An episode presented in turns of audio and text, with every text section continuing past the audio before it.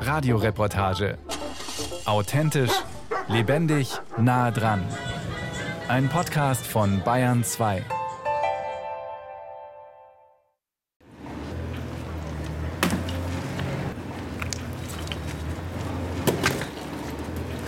In diesem ungewöhnlich kalten April ist der Bahngarten noch eine Baustelle. Er soll fit werden für die Gartensaison, die hier in diesen Tagen beginnt. Ich bin mitten in München im alternativen Kulturzentrum Bahnwärter Thiel und ich bin verabredet.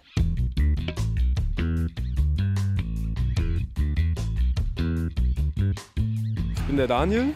Ähm, ich arbeite im Bahnwärter und im Atelierpark und treue da unter anderem eben auch den Bahngarten Früher war der Bahngarten mal Schlachthofgelände, eine flache Betonwüste. Seit drei Jahren gibt es hier nicht nur Ateliers, Cafés und Kultur, sondern auch viel Grün. Auch wenn die Bäumchen noch recht schmächtig sind und die Pflanzmethoden kreativ. Es wird alles bepflanzt, was geht, wo man Erde reinfüllen kann. Vorne, da ist ein Einkaufswagen. Also ich habe jetzt hier schon Konservendosen gesehen. Das ist ein Brunnenring.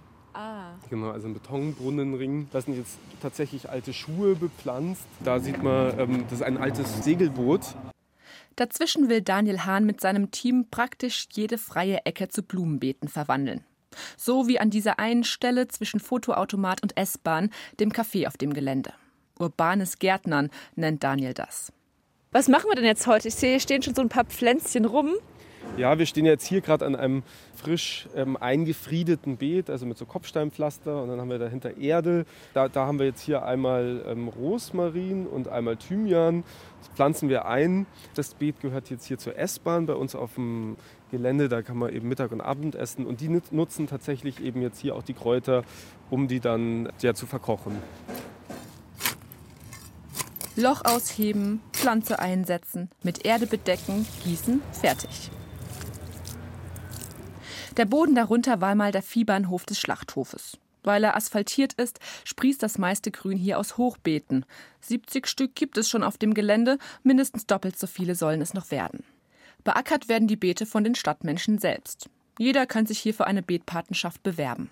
Das ist äh, also immer, also eigentlich schön zu beobachten, wenn die Kinder dann immer zu den Beeten so hinstürmen und ähm, halt schauen, was wieder gewachsen ist. Und das ist eigentlich so, glaube ich, generell ähm, vielleicht so eine, ja, so eine, so eine neue Form von, von den Schrebergärten oder vielleicht eben so ein bisschen die Schrebergärten weitergedacht. Also weil Schrebergärten ja sehr abgegrenzt waren und jetzt eben mit diesen urbanen Gärten, die ja immer, immer mehr zunehmen, da ist es, ist es viel offener, eben man teilt, man, man tauscht sich aus. Aber das ist nicht alles. Wir einfach als Menschen, wir, wir breiten uns ja auf der Erde immer weiter aus und ähm, verdrängen die Natur. Und ich glaube, deswegen ist es ganz wichtig, dass wir uns viel mehr, also dass wir unsere, die Natur viel mehr in unsere Lebensräume integrieren. Also das ist, denke ich, so ein Schlüssel, wie die Stadt der Zukunft gedacht werden muss.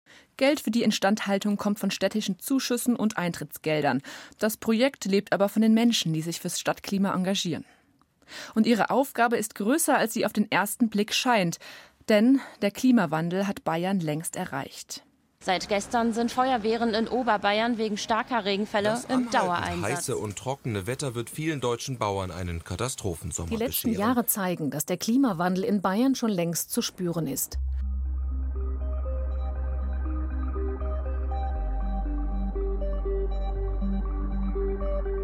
Laut bayerischem Klimareport 2021 könnte die Temperatur in Bayern bis zum Jahr 2100 um fast 5 Grad steigen, wenn wir nichts dagegen unternehmen. Im selben Zeitraum könnten bis zu 36 Hitzetage, also Tage, in denen es wärmer ist als 30 Grad, dazukommen. 1971 bis 2000 gab es nur vier davon. Die Menge an Niederschlag soll zwar weitestgehend stabil bleiben aber sie verschiebt sich schon jetzt. Immer öfter wechseln sich Dürreperioden und Starkregen ab. Kurz, das Wetter wird extremer. Und der Klimawandel trifft auch unseren wichtigsten Lebensraum, die Städte. Das sagt Stefan Pauleit, Professor für Landschaftsentwicklung an der TU München.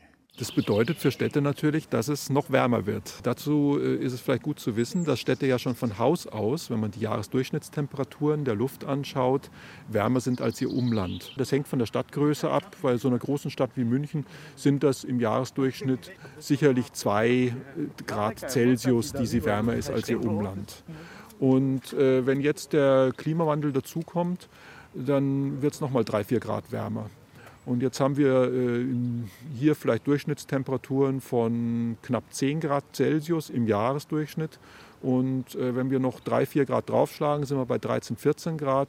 Und wenn man das jetzt mal äh, so die Augen schließt und sich überlegt, wo wir dann sein werden in unserem heutigen Klima, dann ist München plötzlich über die Alpen gewandert und befindet sich irgendwo in Italien oder so. Das, so kann man das sich vielleicht veranschaulichen. Grund für die Hitze in Städten ist die Versiegelung. Über 400 Quadratkilometer Bayerns sind versiegelt. Das entspricht fast der achtfachen Fläche des Bodensees, so das Landesamt für Umwelt. Zwar legt der Koalitionsvertrag in Bayern fest, dass nur noch fünf Hektar Fläche am Tag in Bayern bebaut werden sollen, für Kritiker nicht mehr als ein unverbindliches Ziel. Aktuell wird in Bayern nämlich doppelt so viel Fläche bebaut. Rund 10 Hektar pro Tag, so viel wie etwa 14 Fußballfelder. In München ist fast die Hälfte des Stadtgebiets versiegelt und ist damit die am stärksten bebaute Stadt Deutschlands. Bodenversiegelung bedeutet, dass der Boden luft- und wasserdicht abgedeckt wird. So kann Regenwasser kaum bis gar nicht versickern. Das ist vor allem auf Straßen und unter Gebäuden der Fall. Stattdessen fängt die Kanalisation das Regenwasser auf. Damit steigt aber das Überflutungsrisiko bei starken Regenfällen, nämlich dann, wenn die Kanalisation die Wassermengen nicht mehr fassen kann. Weiteres Klimaproblem Hitze. Versiegelte Böden können kein Wasser verdunsten und somit die Luft kühlen. Der sogenannte Wärmeinseleffekt. Der ist nachts besonders fatal. Es kühlt insgesamt weniger ab. Die Folge, wir schlafen schlechter. Somit schädigt die Hitze auch unsere Gesundheit. Zum Interview mit Stefan Paulert bin ich in einer Wohnsiedlung im Münchner Stadtteil Mosach verabredet. Mit dabei hat er ein Thermometer, das die Oberflächentemperatur misst. Es ist ein kalter Apriltag, nicht mehr als 6 Grad. Die Sonne blitzt ab und zu durch die Wolken. Das kann man mal sehen.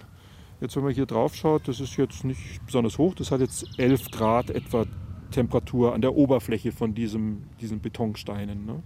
Gehen wir mal in so eine Rasenfläche rein, wie das ausschaut. Ja, da hat es jetzt nur 5,9 Grad, 6 Grad. Also wow. es sind ungefähr 4 Grad Celsius jetzt in einem Apriltag, wo es so frisch ist, dass wir Mützen auf dem Kopf haben. Das zeigt, Pflanzen und Bäume kühlen die Stadt. Um diesen Effekt nutzen zu können, braucht es ein Konzept. Die Schwammstadt.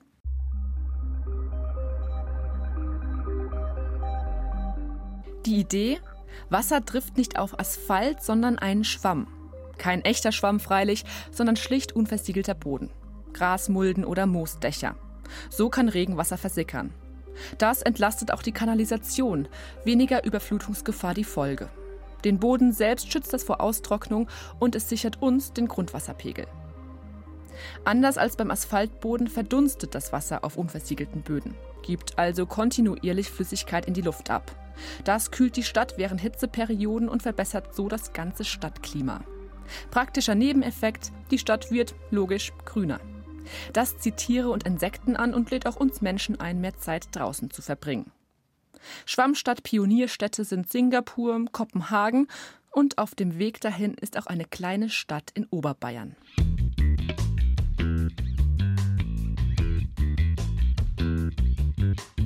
Mein Name ist Thomas Herker, ich bin der erste Bürgermeister in der Stadt Pfaffenhofen an der Ilm. Als eine der wenigen Städte in Bayern spürt man sie in Pfaffenhofen schon. Die Stadt der Zukunft. Oder besser gesagt die Mittelstadt der Zukunft, denn Pfaffenhofen hat nur 24.000 Einwohner. Was hier passiert, dürfte aber wegweisend sein für Kommunen in ganz Bayern. Bürgermeister Herker und ich machen eine E-Bike-Tour durch die Stadt. Wo gibt es schon die Merkmale einer Schwammstadt zu sehen? Erster Halt ist der Bürgerpark. Äh, hier war, wenn man zehn Jahre zurückgeht, war hier eine komplett versiegelte Fläche, drei Hektar komplett zu, keine Versickerungsfähigkeit. Dort war der kommunale Bauhof untergebracht. Den haben wir im Zuge der Gartenschau ausgelagert, die Flächen entsiegelt, hier einen Grünbereich geschaffen, Pflanzungen vorgenommen. Und heute ist es eine große Begegnungs- und Freizeitfläche, die gerade in Corona-Zeiten in Anspruch genommen wird. Und eben auch eine Fläche, die heute Wasser aufnehmen kann und äh, vorher ist abgeflossen in die Kanalisation und jetzt versickert das Wasser hier. Also ein Beispiel dafür, wie man die Schwammfunktionen in einer Stadt dann auch etablieren kann. Sechs Hektar neue Grünflächen hat die Stadt in den letzten Jahren geschaffen. Am Rand des Parks ist ein Kiosk mit, und das sehe ich erst bei genauerem Hinschauen, moosbewachsenem Dach. Das Moos hält Wasser zurück, das auf dem Dach verdunsten kann. Und das kühlt die Stadt. Was mich überrascht, das Kiosk ist kein Einzelbeispiel. Im Gegenteil, jeder, der in Pfaffenhofen ein neues Haus baut, so sagt es Thomas Herker, muss seit zwei Jahren schon Dachflächen begrünen oder mit Solarzellen ausstatten. Möglich machen das neue Bebauungspläne. All das und weitere Maßnahmen für die Zukunft hat die Stadt festgeschrieben in einem Klimaanpassungskonzept. Da sind dann natürlich äh, einzelne Maßnahmen aufgeführt und die wollen wir dann auch konsequent umsetzen. Mhm. Kostet aber Geld.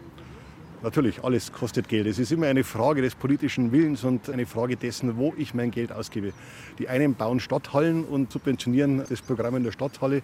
Und wir haben für uns die Formel gefunden, wir wollen die Stadt zukunftsfähig aufstehen. Das heißt, eine neue Stadthalle haben wir momentan nicht auf der Agenda, auch wenn es den Wunsch immer wieder gibt. Aber das ist ein Luxusprojekt und ich glaube, es gibt essentiellere Dinge, um die sich eine Stadt wie Pfaffenhofen kümmern muss. Worum noch, das will Thomas Herker mir beim nächsten Halt im Neubaugebiet am Stadtrand zeigen.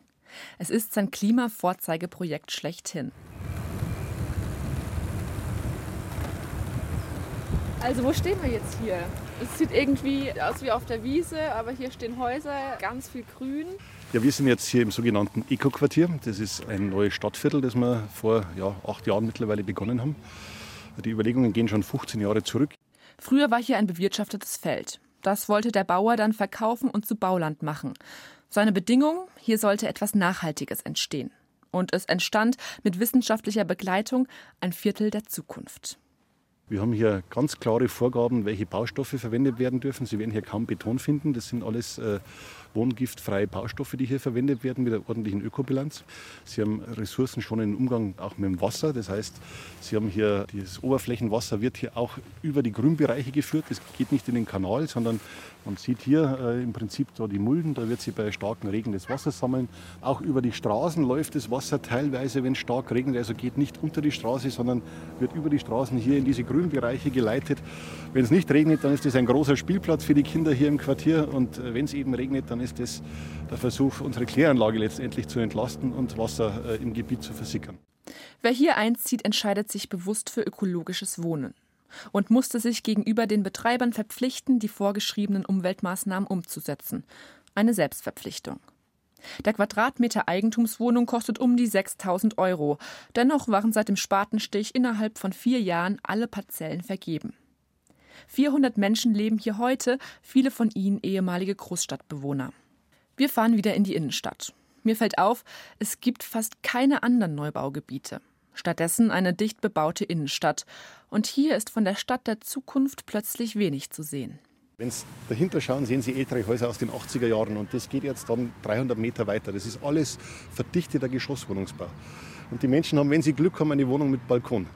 Und wir haben für uns auch das Thema Flächensparen als essentiell definiert. Das heißt, wir wollen möglichst wenig in die Fläche wuchern, sondern eher nachverdichten und etwas in die Höhe gehen. Zurück in München. Mehr Wohnraum schaffen und gleichzeitig Städte fit für den Klimawandel machen. Das erforscht Stefan Pauleit in einem Forschungsprojekt zusammen mit der Stadt München. Versuchsobjekt unter anderem die Mosacher Wohnsiedlung aus den 50er Jahren, in der wir uns getroffen haben. Die ist in die Jahre gekommen und soll bald saniert werden. Wie genau dazu erarbeitet Stefan Pauleit mit seinem Team gerade konkrete Empfehlungen. Möglich ist vieles: Frischluftschneisen nutzen, Dächer begrünen und vor allem Bäume pflanzen. Doch mit den Vorteilen kommen weitere Probleme, so Pauleit. Also wenn ich jetzt sage, wir legen hier eine Allee an, da ist dann vielleicht alle zehn Meter ein Baum, sagen wir mal, dann muss aber alle zehn Meter muss ein Parkplatz hier weichen. Also wir brauchen eigentlich hier wirklich Mobilitätskonzepte, die die Situation ganz grundlegend ändern. Sonst können wir da keine weitere Begrünung in diese Straßenräume reinbringen.